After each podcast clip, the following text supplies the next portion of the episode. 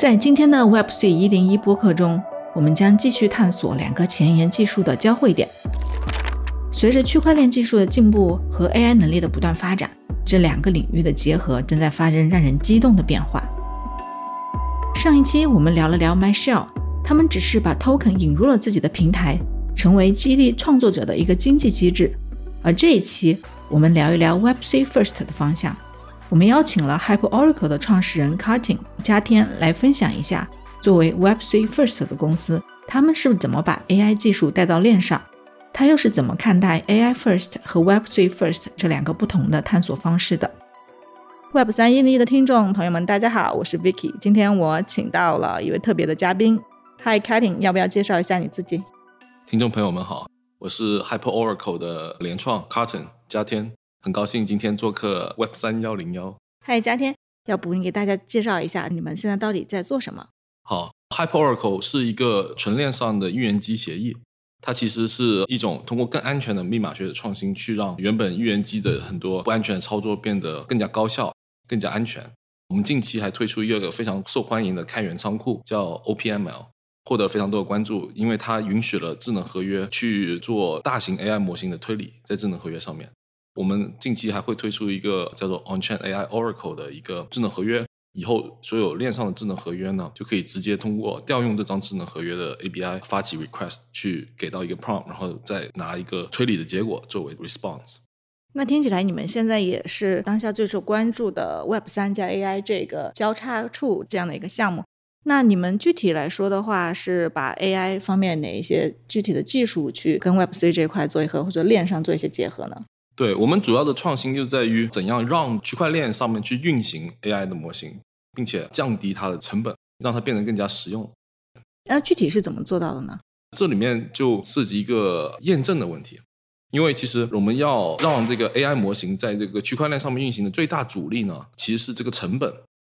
因为呢，所谓的区块链，它本质就是让很多台电脑同时执行一个程式，对某一个计算结果达成一个共识嘛，对吧？但是其实区块链上的这种计算呢，它其实是通过重复别的节点的计算来实现认可这个计算的。这个模式其实，在传统的这个计算领域其实是可行的，因为它本身的计算量不是特别大嘛。但是当我们到达这个 AI 的时候呢，AI 的这个计算量就非常的大。如果我们让几十万个节点都同时执行一遍这个推理过程，整个成本就会非常非常高，而且没必要。所以我们最大创新在于，与其让这些节点都重复一遍这个计算。我们不如找到一个高效的方式去说服这些节点来相信这个结果。怎样让节点相信这个结果，并且可以说服他们认可这个结果，让他们形成的共识呢？这里面主要用到两个技术，一个叫做 optimistic 的，类似于乐观挑战的这种机制，叫 RDOC，其实它的学术名字。然后另外一种机制就是零知识证明，这个大家可能听得更多一些。我们的创新就是将这两者相互结合。让整个机械学习的推理过程在链上的时候变得非常的高效，以至于你在链上执行的推理过程，其实成本并没有高于在单独服务器里面执行的成本高太多。OPML 是我们开源的一个仓库，我们现在有一个 in-house 版本，还有一个开源的版本。开源版本我们开源了可能就几个月吧，然后就有非常多的 star 还有 fork，也有很多项目基于这个工作也发展的非常的好。这个工作主要就是将大语言模型编译成 EVM。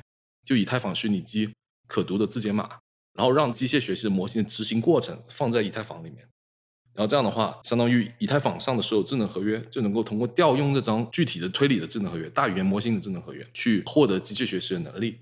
就比我们现在有一个借贷协议，他要做这个借贷的这个决策呢，他想用到机械学习的模型去为他做这个借贷决策。这样的话，他只需要提交他那一个具体的提示词 prompt 到这个 AI 合约里面去，然后 AI 合约去给他做一个推理，推理完之后将结果返回到他的智能合约里面去，这样他就可以知道这个 AI 模型认为合理的借贷决策是怎样的。这是一个 DeFi 的例子，还有就是 NFT 的例子，也是这个可能更加 practical，因为这个已经有好多项目在做这个事情了。其实就是 AI GC NFT，就我们今天用一个开源模型，比如 Stable Diffusion。可以无限生成大量的 NFT 资产，但是那个图片的质量其实非常取决于你的提示词的嘛。所以说，我们就可以利用 AI 智能合约去不断的生成出大量的链上的 NFT 资产，去进行二次传播啊，或者是做怎样的。这个这种有一个 EIP 叫七零零七，EIP 七零零七其实就是讲 AI GC NFT 的。它其实本质是将这个机械学习模型放到链上面去，让这个模型成为这个链上 NFT 的创作者，来将以前的创作者经济重新升级一下。因为老的创作者经济最大问题就是说，这个创作者作为一个人呢，他在链上是不存在的，那个 loyalty fee 啊，还有 transaction 啊，其实都非常不透明。因为我们知道未来世界大概率主要的互联网上内容其实都是由 AI 模型产生的嘛。如果我们将这个创作过程放到链上的话，整个过程就会变得可交易、透明，而且更加民主。那它速度不会很低吗？以及它的那个成本不会相对来说会高很多？对，原本最大问题就在于成本。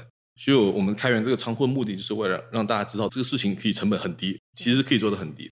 这也是我们这个项目存在意义嘛，就是这种叫做 On-chain Oracle Protocol，就链上的预言机协议。它的整个预言机的运作流程的发起和结束，还有 settlement 都是在这个链上执行的，所以它将原本很多很昂贵的操作变得非常廉价。那它和 GK 这个又是怎么结合起来的呢？GK 主要是有两个特性。最早期我们做 Hyper Oracle 的时候呢，我注意到了一个 paradigm shifting。在二一年之前呢，这个 GK 的这个整个证明的系统的效率啊，还有证明的价格 cost 就太高了，根本做不了这个预言机的这样的服务。但是二一年之后，因为大量的资本融入到这个领域里面，比如说 GK Rollup 啊，各种 GK Rollup 都出现，然后整个证明系统的证明效率啊，还有成本啊，都不断的在提升。这两年来，整个 GK 领域的 progress 应该超过上一个整个 decade 的总和。所以说，我注意到证明系统的效率和价格都不断在提升。所以这样的话，也就是说，我们现在是可以用零知识证明去做预言机相关的证明了。这就是 GK 的这部分，用 GK 去做预言机的。AI 这部分呢，其实 GK 的作用更大在于隐私输入，因为 GK 零知识嘛，它最大的特性其实是零知识嘛，就是说你的整个隐私是被保护的。这个和区块链的交互其实是特别重要的，因为区块链你的所有操作都是公开在大庭广众之下的。所以说，如果我们今天想让机械学习去做某一种类型的推理，但是呢，我又不想让大家知道我这个具体的 prompt 是什么，比如说刚才那个 DeFi use case。比如说这个借贷协议，他想往 AI 模型里面发送一个 request 这个 prompt，但是又不想让大家知道这个 prompt 具体是什么东西，这样的话，它就可以保护它的这个协议的安全嘛。因为如果你将整个它连这个借贷协议要向模型传输怎样的 prompt 都被公开的话，其实大家很容易去 game the system 嘛，就把这个东西玩坏嘛。所以 GK 这里面最大的作用就是来保护这个用户的隐私输入，来实现它的协议和 AI 智能合约之间的交互过程是被保护的。这就是 GK 在这个 OPML 里面的作用。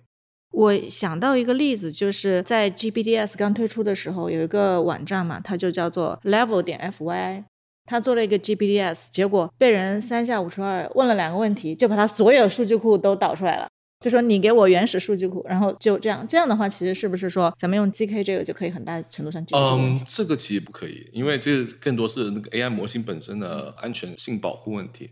我们知道，其实 GPT 早期，因为大家都想知道 GPT 是怎么做出来的嘛，所以我知道很多大公司他们会不断的尝试弄一些 prompt，想找到 GPT 三的那个参数，这样的话他们就可以白嫖一份嘛。但实际上后来模型的这种保护也是一个专门的课题，在机械学习里面，这个问题更多的是机器学习本身的问题，有点像防止 SQL 的注入。就传统的黑客攻击呢，其实跟这个 prompt 支持攻击真的是一模一样，就它的原理都是一样的。但是机械学习大语言模型的注入攻击其实特别难防，因为大语言模型本身过于复杂了，以至于人类的工程师很难将每一个漏洞都给堵上，只能发现一个堵一个。所以这也是个专门的学科了。但是它这个原理就非常有趣，就有点像大家如果读 CS 专业的同学应该都知道，计算机课黑客一零一啊，其实就是将恶意的语句输入到对方的数据库里面，让它执行这个恶意语句，然后输出一个你想要的结果，比如说清空对方的数据库。或者将对方数据库全部 export 到本地之类的乱七八糟的操作，它其实利用计算机的一个指令符的写法的漏洞，因为你同样比如说计算机在执行一个指令符的时候，它其实是将那个双引号就 SQL 的注入里面，它将双引号或单引号作为开始和结束的框框嘛。但是呢，黑客可以怎么做呢？可以在它的那个指令里面也加一个单引号或者双引号，这样的话它就提前被结束了，然后呢后面那一段就变成了代码被执行了。然后这段代码就可以是一个非常恶意的代码。对，其实这个跟大语言模型被黑其实是同一种手法。那如果说现在整个大语言模型或者说 AI 这一块它有这么大的漏洞，那引入到链上是不是也有这种安全的风险呢？不太会有，这个区别是在于这样的，因为你将大语言模型呢放到链上之后呢，它因为它本身就是开源的，这种模型和闭源的 AI 模型有点不太一样。因为你看你说这个问题呢。其实是在这闭源模型中比较常见的问题，因为它不想让别人知道它里面的参数还有用户数据嘛。但是我们这里面的这个模型它都是已经开源了，比如说 Llama 呀、Stable Diffusion 啊这样的模型，这些模型本身就是所有人都知道里面所有东西，所以说不存在这类类型的问题。其实我们最大的这个贡献啊，我觉得长期来看呢，其实是让这个开源的 AI 模型变得呃 profitable、sustainable，就可持续的开发。为什么呢？因为我们想想，现在整个 AI 产业面临一个其实很重要的问题啊，就是说这个盈利模式啊非常单一啊。其实就是说我做了一个模型，没人知道它是什么参数怎么做的，哎，对，然后我给你一个 付费的扣 API，这里面会有两个问题。第一个问题呢，它的唯一盈利方式就是闭源，所以这非常不利于技术的进步和知识的传播嘛。第二个问题是，这个盈利模式其实很多时候不 work out。我们集合在湾区呢，和很多 AI 公司都聊过，他们的盈利其实都非常的低。因为其实老实说，绝大多数的模型并没有那么多的用户，而且很多模型虽然它模型结构啊做法不一样，但是它的 end user 都是同一批人，所以就非常单一，就非常的内卷了。这个就零和博弈啊，这个模型之间。但很多时候，A 架构的模型它可能在这个阶段 performance 不如 B 架构的模型，但是可能再发展一段时间之后，A 架构模型又 outperform B 架构的模型。我们可以将 AI 模型开源之后变成一种资产在链上，这样的话它就是一种新的 asset class，其实就是 AI 模型 asset，然后去被交易。这也是我觉得 AI G C F T 最大的意义所在，它可以让开源的 AI 变得可盈利。它怎么去交易呢？就是也把它 tokenize。去交易，对，这里分两个部分。第一个是它的推理的成果的交易，还有另外就是它模型本身的 ownership 的交易。它有点像我们将一个模型放到链上之后呢，这个模型就可以被视作一个单独的公司，然后我就发行很多股票，买这个股票的人呢，就相当于拥有这公司决策权一部分。比如说这公司它本身就是一个道嘛，它相当于这 AI 和道就连一起了。这个投票权有什么用呢？这个 ERC20 有什么用呢？就比如说这个模型的哪些 prompt 可以被执行，哪些 prompt 被黑名单掉了，因为有很多东西是不够 unethical 的嘛，对吧？我们也不想让它在链上会出现 unethical 的 inference 嘛。这样的话，这个模型的治理啊，还有 governance 啊，可以通过人类来的投票来决定嘛。这是第一个好处。第二个就是说防止 AI 失控嘛。然后第二个就是 AI 模型它的这个推理的成果，比如说我们这个 Stable Diffusion 推理出了很多不一样的图片的 NFT。哎，这些东西它的交易呢，也能让这个模型的 owner 产生收益。比如说，我这一个模型生成了这张图片，但是我是拥有这个模型的十 percent 的股票。然后这时候，这个模型的推理出来很漂亮的一张图片被高价买卖，不断的买卖了。然后我可以在每一笔交易中拿一个一 percent 的 protocol fee，然后这一 percent 的 protocol fee 再乘以十 percent，相当于我的这个收入了，就相当于这个模型的股票是有价值的。因为大家二级市场去去炒卖它推理的成果嘛，所以它成果本身也变成了一种资产。所以这里就提供两种新兴的资产类型，一种是 AI 模型的资产，一种是这个 AI 模型推理成果的资产。那可能会不会导致，那你把它资产化之后，那更加大家又想要去用这些得到验证的这些模型去做这个事儿？你就是说这个模型的马太效应的，这个其实我觉得不用担心，因为很多时候我们当这个场景落地之后，你会发现大家都是在原地调好那个 prompt 才会去付费付这 gas fee 去把它做成链上资产的嘛。所以说这里面有好几个问题，刚刚你提这个问题很好，这也是我们有一个最近联系我们项目方他们在做叫七零零七 studio，他们在做的其中一个比较重大的创新就是说，怎样让这个 prompt 的 ownership 连起来。就有点像域名抢地块一样，比如说在这个模型里面，我注册了 red，付了这个钱去注册了这个 red 这个颜色的 prompt，如果未来有人会调用我这个 prompt，我根据这个 prompt 被调用的次数和长度再分给他这样子，所以它这里面会有一个非常复杂网络结构的 ownership 来保证每一个 prompt user 的收益权，因为这样的话不容易被别人绕开嘛。其实这就又增加了一层玩法了。但是这个马太效应其实为什么不需要担心呢？是因为呢，其实一个机械学习模型里面的可能的提示词是无限的，所以说它不存在说总供应量多少你抢完就没了这种情况。那会不会有版权的问题？因为现在特别是你提到如果是 NFT 化，对吧？那现在已经发现最新版的 Mid Journey，你事实上你给他一些，比如说八十年代黄色卡通人物，它出来的就是跟那个 Simpson 一模一样的。那如果说咱们上链之后，那这个就更加是的，这个版权这这确实是一个问题。但我觉得这个也是没办法的。你看链上很多抄袭的猴子啊，抄袭的假图片，这都一大堆。当然，我觉得这种没有版权的做法呢，其实它做不大吧。就是说，它还是会面临很多监管的压力。所以，真正能做大的这种 AI 模型，它肯定本身都是符合监管法规的。我觉得这也非常看这个模型的 operation 的公司本身吧。比如说 Stable Diffusion，我们现在已经上链了。这个 Stability AI 就是这个模型的拥有者嘛，它本身的合规是不用说到，没人会担心会它会做什么。所以你们现在接入的全部都是开源的模型。对，这个是有意为之，还是说只能这么做？有意为之吧，因为其实我觉得，对于我们说的 AI 最大的挑战，其实是不公开透明，黑盒子。大家就怕哪天 AI 模型非常厉害，但是只有一两个人拥有它，这样就非常恐怖了。这样就整个社会资源就会肯定往那个非常少数的人里面倾斜嘛。但是如果我们可以让开源的 AI 变得有利可图，变得更加强大，至少不会和闭源 AI 差太远的话呢？这样我们至少能保证每个人都可以用到 AI 的这一个有用的工具，去保障自己的权益嘛。对，我觉得这个很有道理，因为现在开源 AI 除了说你像 Meta 这样，对吧？它实际上仍然掌握它这个许可的权利，它可以随时变更。那所以它也不算是真正的开源。然后其他真正开源的话，我觉得这已经已经是非常开源了。对，最关键你说协议不协议，这个当然很重要了。但是最关键一点就它有没有把这个模型放出来嘛？你除了像 Llama，它背靠 Meta，可能它还能做到开源的尝试。那其他这种开源的社区或者是研究团队自己做的模型，确实是很难获得好的经济效益的。但有趣的是，你们采取的路径是不一样的，更多是一个 Web3 First 的一个公司。对，因为当 AI 和区块链有结合的时候呢，其实这里面其实是要细化成两种不一样的 principle。第一个是用 AI 去 empower 区块链本身，就用 AI 去增强区块链本身。另外一条路径是让区块链去帮助 AI，就是说哪个为主，哪个为辅，这里面其实是有不一样的点的。就我们更多的是重心是在区块链上面，怎样让 AI 来将区块链这个产业提升到下一个 another level。这种做法它带来的好处是什么呢？其实我觉得最直接的就是说，其实这样的话，虽然我们核心是用 AI 去提升区块链行业，但实际上我们发现到头来最大的 benefit Sir 最大的受益人其实也是 AI 公司。因为很多 AI 公司，它现在就可以利用这套技术将它模型资产化。因为区块链非常擅长做一个事情，这个事情就是将数据计算这样虚无缥缈的东西变成一种资产。我们现在开源的一些仓库还有工作，就其实可以让很多 AI 公司受益。原因就是因为它可以通过 Hyper Oracle 去把它的模型变成一种链上的资产。可以快速的提升自己的流动性还有安全性边界。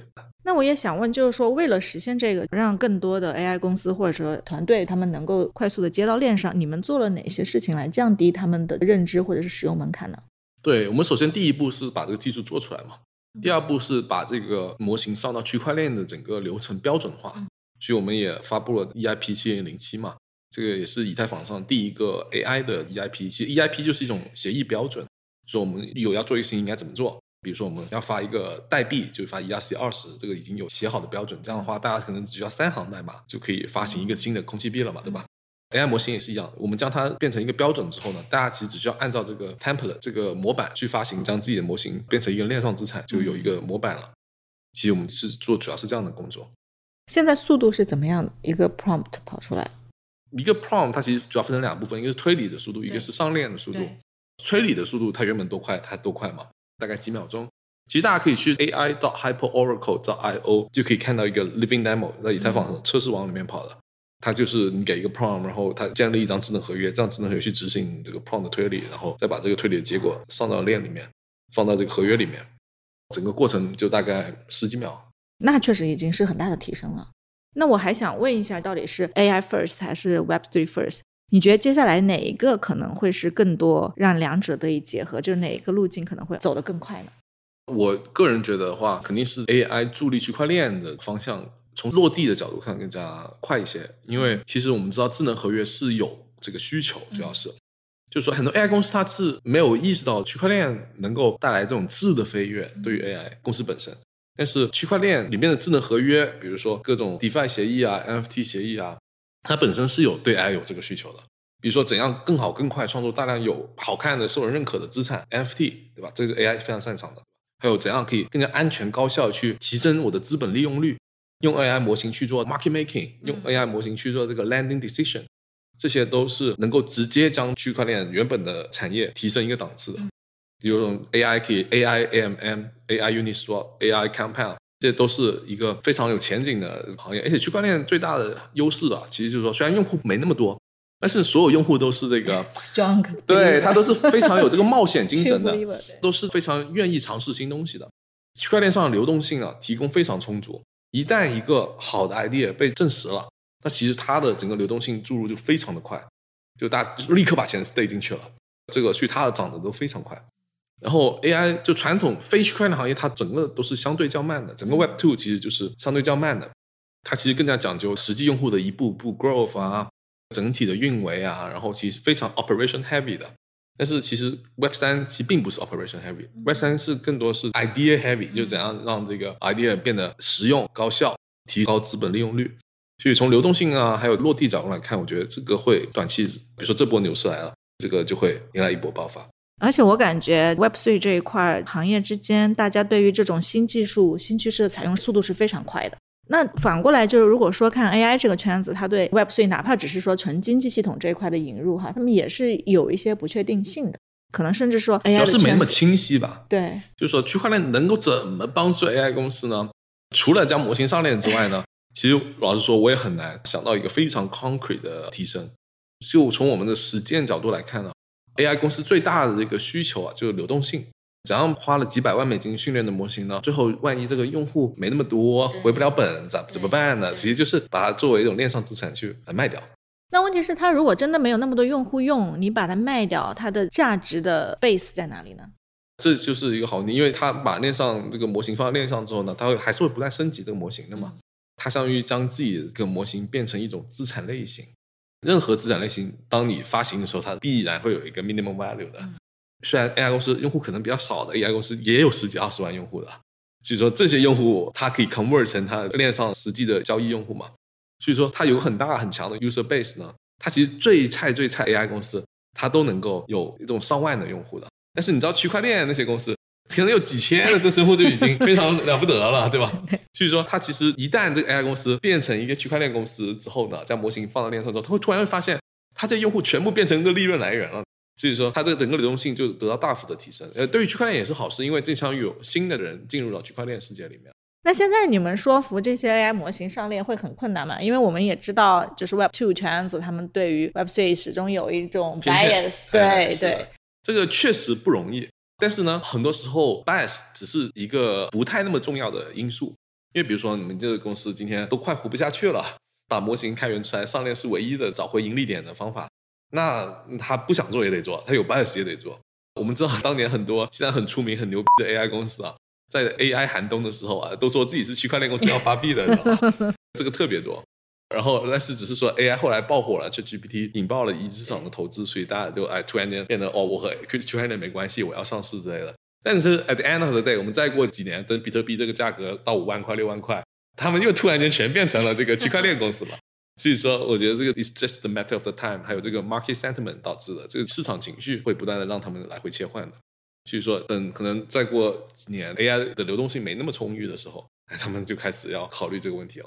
其实我们现在在湾区就已经看到很多 AI 公司有这个需求了，哦，就非常多。具体说呢？因为都大家都只有人家有这个保密协议，不太方便说。可能他含糊的含糊的说一点，就某一些非常著名的 AI 公司，像自模型已经开源了的。因为它开源了，它的盈利没那么可观，所以说它既然都开源了，不如把它变成链上资产。所以你是说他们已经开始实际上在这么操作了？对啊，这个倒挺有意思的。是的，因为大家都看到，特别是这两天比特币的这个呃 spot 的 ETF 就被批准了嘛，对于他们来说信心就更加强了。那这其实回到到底谁优先的问题哈，可能是不是这也是跟你们团队自己的背景和你们的基因有关系？就是说你们天然本来就是一个 Web3 的团队，也有可能是的。对，我们其实就非常 crypto native，就我们其实做任何事情都是以区块链为思考的基点。对对，思考的基点。就比如说，我们是看到区块链里面有这个 AI 需求才去做 AI 的智能合约，而不是说先想着 区块链 AI 是怎么需要区块链之类的。那可以介绍一下你们团队的背景吗？就我以前是在 Google 还有 TikTok 做软件工程师，还有技术主管，主要是负责这个 infrastructure 基建这一块的。另外一个 co-founder 是这个 Norman，他是 PhD student，是这个帝国理工里面读零知识证明相关的这种 research 的。Conway 他是清华大学的 PhD student，他就是这个 OPML 的仓库的作者，大主要是非常 hand on 代码，他基本上写了主要的 OPML 的代码。最近我们还有一个以太坊基金会的主要负责以太坊的机械学习的一个非常厉害的专家，叫 Kathy，也加入我们团队。啊，对，我看到你们推特上也在欢迎他。他是基本上以太坊基金会里面的 top person，对对对，做这个事情的。传统区块链它一直和 AI 基本上没有任何关系，但是现在是不得不有关系，因为 AI 确实非常深刻的改变了整个人类的文明形态嘛。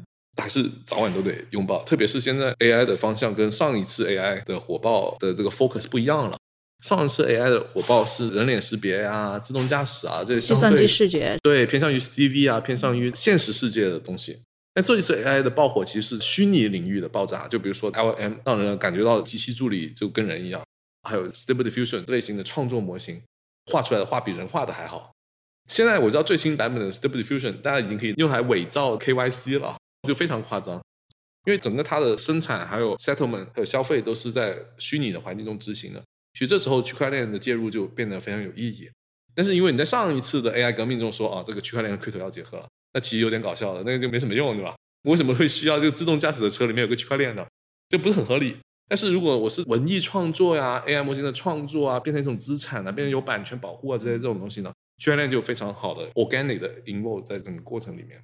不过你说到一点，你说其实上一波 AI 爆发其实跟区块链没什么关系，但是其实我们当初也能看到一些所谓的区块链的公司号称他们是有结合的，这包括这一次我们其实也能看到市场上是比较乱的。所以有的项目他们就把自己的名字不停的改，对啊，DeFi 改了就是 DeFi，然后就是 ZK，ZK 现在又是 GPT，对吧？直接叫什么什么 GPT，然后就爆火一通。是的，是的。这一块你怎么看呢？对，确实非常多诈骗公司，都有好多公司拿着我们这个仓库说自己的，把当个名字改改，说是自己做的，然后就套一层皮，套层皮，然后说这个 AI 这个的那个，这个东西我觉得也是无法避免吧。区块链牛市了，那必然是很多诈骗投机的，对。就比如说，我们最近看到有些公司原本是 ZK 的，然后呢，overnight 变成了一个 AI 公司。因为他们之前做 GK，为什么我知道他们是比较骗的呢？是因为有很多 venture 找我做他们的 diligence 的时候，我发现他们那个代码是从别的开源库里面改过来的，就单纯把那个名字换成自己的，这就算了。他还要把临时证明里面那个证明的那个过程伪造，因为他是伪造，他是做了一个哈希，不是做了个证明。其实他这个速度特别快，他的证明速度比他的个验证速度还快。从零知证明这个科学上是 fundamentally 不可能的嘛。我还问创始人问了好几遍，说你确定这个证明速度比验证还要快？然后他说是的，我们就是那么厉害，我们有黑科技 black magic 去做这个事情，这睁眼说瞎话，你知道吗？其实当时我就给的 feedback 就是说这个就纯胡说，然后写他的代码就是调别人那个开源的工作的。但是呢，这不妨碍他现在诈骗的很成功啊。他后来 ChatGPT 火了，就疯狂 attention farming。比如说 ChatGPT 那个 board member 那个人事变动啊，他就发了一大堆推，说我要自信这个 Sam Altman 啊，我要自信这个，就推特上疯狂的发。然后呢，他要树立一个非常 cringe 的人设，说自己是一个未来来的人，现在要拯救人类。这也有人买单吗？有非常多人买单，在美国，especially 在美国，他连夜将自己的原本他是写这个 GK Wasm 这个那个。连夜将所有 GK 一键换成 AI，真的是一键换，因为他后面变成了 AI Wasm，因为前面是 GK Wasm，因为它是一键换的那个字，所以后面就变成了 AI Wasm。但是 doesn't matter，它最后因为 attention farming 还是放到了不少的比较这个弱智的粉丝，也获得了不少的投资。这都不是 fake it to make it 了，这个简直就是 fraud it to make it。对，那他现在怎么样？这个项目刚融到钱，开始到处 PR 搞宣传。但我觉得最后大概率就可能拿一些开源仓改改，然后说自己发了一条链之类的。我当时觉得这样的人可能很难成功吧？怎么说呢？就算他这波做成了，对吧？对，他就一个很基本的常识。但是你知道吗？大多数人他也不知道临时证明怎么工作的，所以说他当时这样骗，其实也骗到了一些人。还有甚至有一些科学家，因为他不是这个领域的，他也不清楚，所以就被他骗来背书了。哦，加入到他顾问团里面，反而又进一步增加了他的可信度了。但是他这个人比较灵活吧，所以说他什么火他就换什么。但是也有很多公司这样操作，最后都失败了，太多了。有一些创业公司原本是要做区块链、做 NFT marketplace 啊，做 NFT 的质押平台啊，这个太多了嘛。我们在比特币还是三万块，就是上一波牛市的尾巴的时候，当时还说我们找合作来做原机，给他发 NFT 之类的。但是这个比特币掉了一万五的时候，就变成了一个 AI 驱动的保险公司了嘛，有 AI 的保险公司。有 AI 的影音平台，就它原本叫 NFT 的 NFT 也改成了 AI platform，你知道吗？这个带的就是把整个一键切换，就显示这样的，对对，非常多，实际上十几二十家都这样子的。就我看到的，那肯定我没看到的更多了。那现在这个不会变成一个主流操作吧？你看到我觉得再过几个月，他们可能又一键切换回区块链公司了，因为牛市来了。对，一键将这个 AI 又切成 ZK 了，或者切成那个 crypto 啊，on chain 什么的。对对对。那如果说从这方面看，有没有一些建议给到普通的投资人或者是用户什么的，怎么去分辨这些？有一些什么技巧吗？我觉得还是主要看这个工作有没有一个学术上的 paper 啊，或者是有没有实际的开源啊，是不是让大家透明、公开、透明的去运行它的这个东西啊？我觉得这些都是比较重要的 metric。还有团队是否一直是在做这个事情的？就那种天天变的话，obviously 天天变，那怎么可能有一个很好的 foundation 去做是一个很好的 product 呢？对吧？或者甚至一些比较重大技术创新，都不是说几个月可以完成的。我们比如说这个 OPM 还有整个 GK Oracle 的开发，我们都开发了一年多两年了，才勉强进入测试网，才刚到测试网。那如果你有个很重大、很厉害的创新，那肯定是已经做了好久了，一直在 push this thing forward 才是真的。从另外一个角度想呢，区块链的用户呢，他其实也不在乎实际的 word behind it。但是从投资人的角度看看，这倒很重要，因为投资人大多数投资人他这个锁藏的比较久，所以说你要保证这个项目是 concretely 的 push forward，才能最终获得比较好的投资回报嘛。那散户呢，可能炒个币，你空气币也能炒很久。可能对于 retail 的话，这个就没那么重要。对于技术的 diligence，对于投资人的话，我觉得就是非常非常重要。所以说，如果一旦有谁投了很搞笑这个一键切换的 GK 到 AI 的那种项目呢，其实就代表他对这个技术其实不太重视的。这样他其实本身也容易栽。有一些这样的案例吗？比较主流或者说是业内口碑还不错的，结果栽在这种项目上面，那就太多了呀。FTS 啊、三剑啊这些，你说他们投很多项目，他们都没有任何太 diligent 的，所以他们其实玩的就是一个杠杆嘛。因为这样类型的投资人，他更多在意说这个东西能不能 leverage 我其他的项目，其他项目能不能 leverage 它之类的。要不断的叠杠杆叠上去，其实一个环节爆了上去，所连的爆了，太多了。整个区块链历史就是 full of these people。但感觉那是上一波的事儿，好像经过上一波三件他们这些暴雷之后，大家有没有没有学聪明嘛？人性的人性就是一样 的，对。到时候这波牛市来了，肯定又有一个 legend 会不断叠杠杆，然后叠到几万倍这样，然后他刚融一百万，然后啊把这个当一千万花出去，然后再投出去，你知道？可能他这个是正向的，你知道吗？他可能这样加了杠杆之后，他获得很好的回报，嗯，然后他就不断的重复操作，然后总有一天操到自己爆了，就就就就就我觉得这个只是对啊，这肯定也是会再次发生的，嗯。你可以聊一下你们现在的 funding 的情况吗？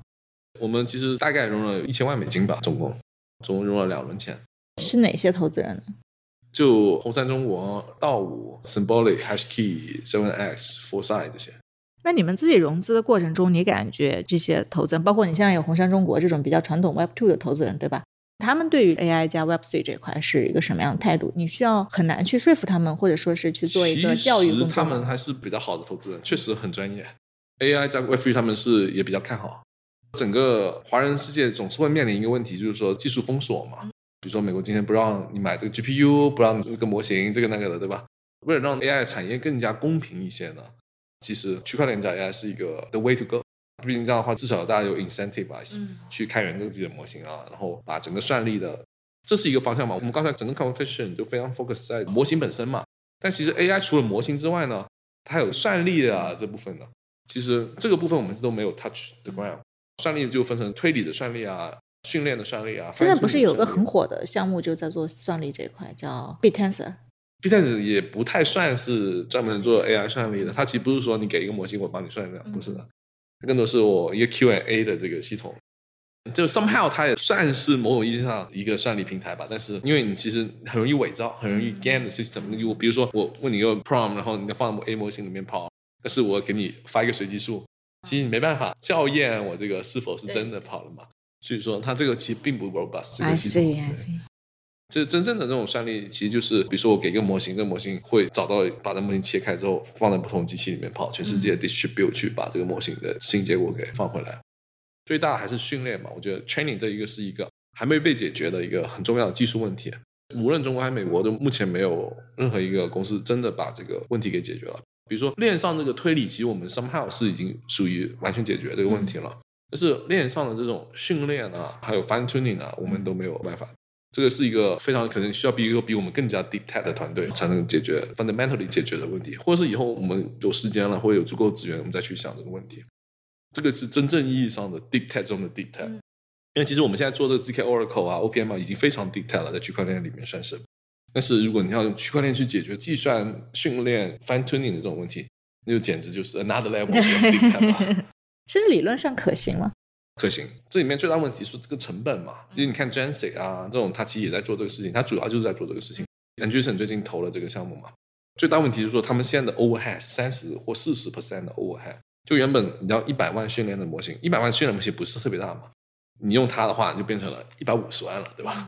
这个就不是很合理，就没没人会用，对对，经济上是完全对，除非你说 make sense 哦，我现在更加去中心化了，我成本就高了个十个点，我觉得十个点大家都很难接受，肯定高个位数的几个点，但是我整个训练过程就不会受到太多的限制，或者是整个训练过程更加快啊，更加高效啊，更加安全啊，这样子会愿意付这个溢价，把它放在链上或怎样的。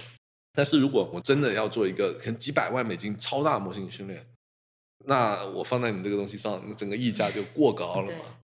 那如果再回到刚刚开始就说到融资的问题哈，就是你们实际上在整个融资过程中是属于比较顺利的，对不对？一开始不太顺利，后面就比较顺利，因为这是一个 self proving 的过程嘛。因为一开始大家说做这个 GK 啊，on chain AI 啊，那总得是一个什么大学教授吧？会有一个这样的 expectation。对，但但是就说能做出的东西来的，怎么看都不像一个 Google 或者是工程师团队里面出来的人去把这个方案给做出来。对，需要一个 moonshot 的 rocket science 在背后才可以解决这个问题嘛。做一开始我们做 GK Oracle 的时候，大家都觉得东西不可能，因为大家对预言机这个东西的印象还停留在 Chainlink 嘛。就 Chainlink 怎么做，那预言机就应该怎么做。不是说你先 come up with the idea，GK 可以做预言机，那你就可以做出来了。这会有两个 challenge 啊，因为当时我们第一轮融资的时候呢，会主要面临两个 challenge。第一个是大家认为 GK 做不了这个事情，因为大多数的比较 senior 甚至比较 senior 的这种区块链的工程师呢，他不懂 GK，懂 GK 的呢又不懂区块链，对，所以就变成了这中间光是其实我组建这个团队就非常难。这个团队我是谈了一两百号人，才才找到对应的几个人去做这个事情。真的是很懂区块链的，其实一般都不懂 GK；很懂 GK 的，一般又不懂区块链。因为很懂 GK 的人，一般都是大学里面做这种纯研究的、数学、密码学研究的，他对区块链完全没有认知的，不知道是怎么回事，你知道吗？不仅是主人难找人难，这个 venture VC 他要去做你这个技术的 diligence 的时候，也是特别难，因为他也没找到一个。去很多人就说 GK 做预言机的不是纯骗嘛，然后将两个字缝一起，对吧？但是我就需要一个 self proving 的 demo，然后我们可能花了两个多月时间嘛，但做了一个非完全 GK，但是已经将大多数核心的证明做出来的一个 POC，然后呃有了这个东西之后，我们才完成了我们的第一轮融资。那前几个月是最最 hardest time，我个人一直以来都是靠纯技术，比如说我们整个 career 啊，呃，就我们的求职过程，比如说你去过。你都是刷那个很多道 计算题，你考完，你要做很多个代码面试才进去的。所以我一直以来，我这是想的比较简单的，就想就说啊，那就我们就用技术说话嘛。当然，其实后来我发现区块链完全不是技术这回事，你知道吗？但是既然我们本身就是这样的人，我们就按我们自己的风格去做事就是了。既然你觉得不可能，我就先做一个 POC 出来呗，那给大家看，然后 POC 一出来，大家都我才可以这样子，就认可了这个 GK 可以做预言机了。当时我们说 GK 可以做预言机，这个阻力特别大，基本上所有一线的项目，包括做 GK 的项目，都说我们是纯骗，因为他们觉得不可能。包括我们自己去 reach out 到别人，别人说就不要来烦我，这个是不可能的。就很多 GK 的大神都说，呃，也不算打脸吧，就是说他们可能有自己的 concern 吧，他们可能觉得难度比较大，cost 比较高，最后落地也比较难之类的。但是 anyway，但是我们今天做出来，而且整个效率也非常高。我们现在的这个证明速度已经跟得上以太坊的出块速度了，也就是说每个区块都能够扣到预言机。因为你知道 Chainlink 的预言机，它其实就是每一到两分钟更新一遍的嘛。但其实 GK Oracle 它更快，它的五到七秒更新一遍，而且整个过程更加安全，就整个过程就不存在被黑客攻击和内部操纵的问题，更加优秀的 system。它技术上就是一种全新的 paradigm shifting。这是 GK Oracle 的一开始的第一轮融资。然后我们第二轮融资的时候呢，当时我们已经有 OPM 了这个工作了，但是还没放出来，还没 PR 呀，说了这个，当时还是围绕 GK Oracle。但是第二轮融资的时候。相对非常小一些，因为我们已经在很多会上展示过这个 demo 啊，整个流程测试网也发布了，大家认可东西，而且也还开始有几十个生态项目，包括那个 Uniswap V 四的那个 hook，因为你看它的 acknowledgement 里面基本上都是我们的代码，就是说 Uniswap V 四的 hook 很多都是利用 Hypercore 可以做个很好的实现。还有 Compound，Compound 还给了我们一万多块钱的 grant，是应该是 Compound 最大的 grant 了，他用 Hypercore 去做了一个 protocol health management。因为 Compound 上面都是金鱼在交易，他们所以他们对这个安全性要求特别高，所以他们用了这个 GK Oracle 去做了一个自动化的操作，来保证当协议的运行不正常了，我们都立刻将所有的饭保护起来。这个是 Compound 的用 Hypercore 做的事情。就是这比较大的协议，我们原本都不认识他们，你知道吗？他们就单纯觉得东西有用，做出来了，然后他们就去用了，非常 organic。所以说，在第二轮融资的时候，有比较多的这种大户使用者。整个生态也慢慢有 traction 了，就开始呃有就比较顺利了，对，比较顺利了。嗯嗯。老实说，看得懂这个东西的 VC 真的非常少。就大多数 VC，他对技术啊、认知啊都非常肤浅的，呃，非常有限。对，能做区块链这种投资人，他是分两种吧，一种是能做 dictate 的这种 investment 的，这其实非常少。然后另外一种就是说更加 general 一些，比如说我们发一个空气币，发一个 NFT，这种就特别多。这种其实就是有钱就上嘛。对对，他在流动性拉下盘，对对，就整个操作非常简单，就割韭菜说白了。但是在区块链里面做 dictate，自然也有它的好处和坏处吧。就好处就是说，你这个工作真的是在靠 friendly 这样推进的，长期来看，这个回报肯定是非常大的。坏处就是说，你同样要赚一笔钱，人家很轻松就赚到，那你这个就得使劲，对，使劲做各种开发、各种研究、各种创新，才能赚到和人家发公积币赚到一样的钱。但是我觉得我们心态还算比较好，我们现在都是把自己定位成这区块链里面的 deep tech 公司，就区块链里面会把自己当 deep tech 公司做的协议，那基本上就没有几个。就是我们还是 long term 的事情，这两轮融资下来，其实整个资金就很充裕吧。但是我们现在最关心，你不再是融资不融资的问题，而是怎样把这个产品落地，让更多的人去 actually use it。之前我比较受启发，就是说 Uniswap 以前做过一个 DeFi 的这个 landscape 的一个 video，他说的是啥呢？他说大家没必要过来内卷零和博弈，在 DeFi 世界里面，因为整个 DeFi 世界和传统金融比，真的是大海里面的一粒沙子，它真的是大海里面的一粒沙子啊。因为他做了整个 DeFi 的这个世界加起来的 TVL 可能都没有到一个 trillion，但是整个传统世界的金融体系那就是几千个 trillion 了，就非常非常小的一个点而已。其实我们希望为什么做预言机，而不是说哦我们今天发一个链之类的，就是因为我希望将区块链的边界扩张出去，而不是说在大家来回割韭菜这样子。区块链这个行业要到达下一个高度，其实最关键就是说能和区块链以外的体系和系统有多少的结合嘛。预言机的工作就是在于让区块链连接一些非区块链的系统，就是区块链系统和非区块链系统进行一个有效的链接，这就是预言机做的工作。嗯，哇，我觉得这一段说的非常好，非常期待你们接下来整个产品的迭代和下一步的发展。非常感谢。嗯，谢谢，谢谢卡丁，谢谢。Web3 以及去中心化的特性为数据所有权和透明性提供了新的视角。而 AI 也在为 Web3 生态带来非常大的创新的可能。继续关注 Web3 一零一，我们将会带来更多的一手分享。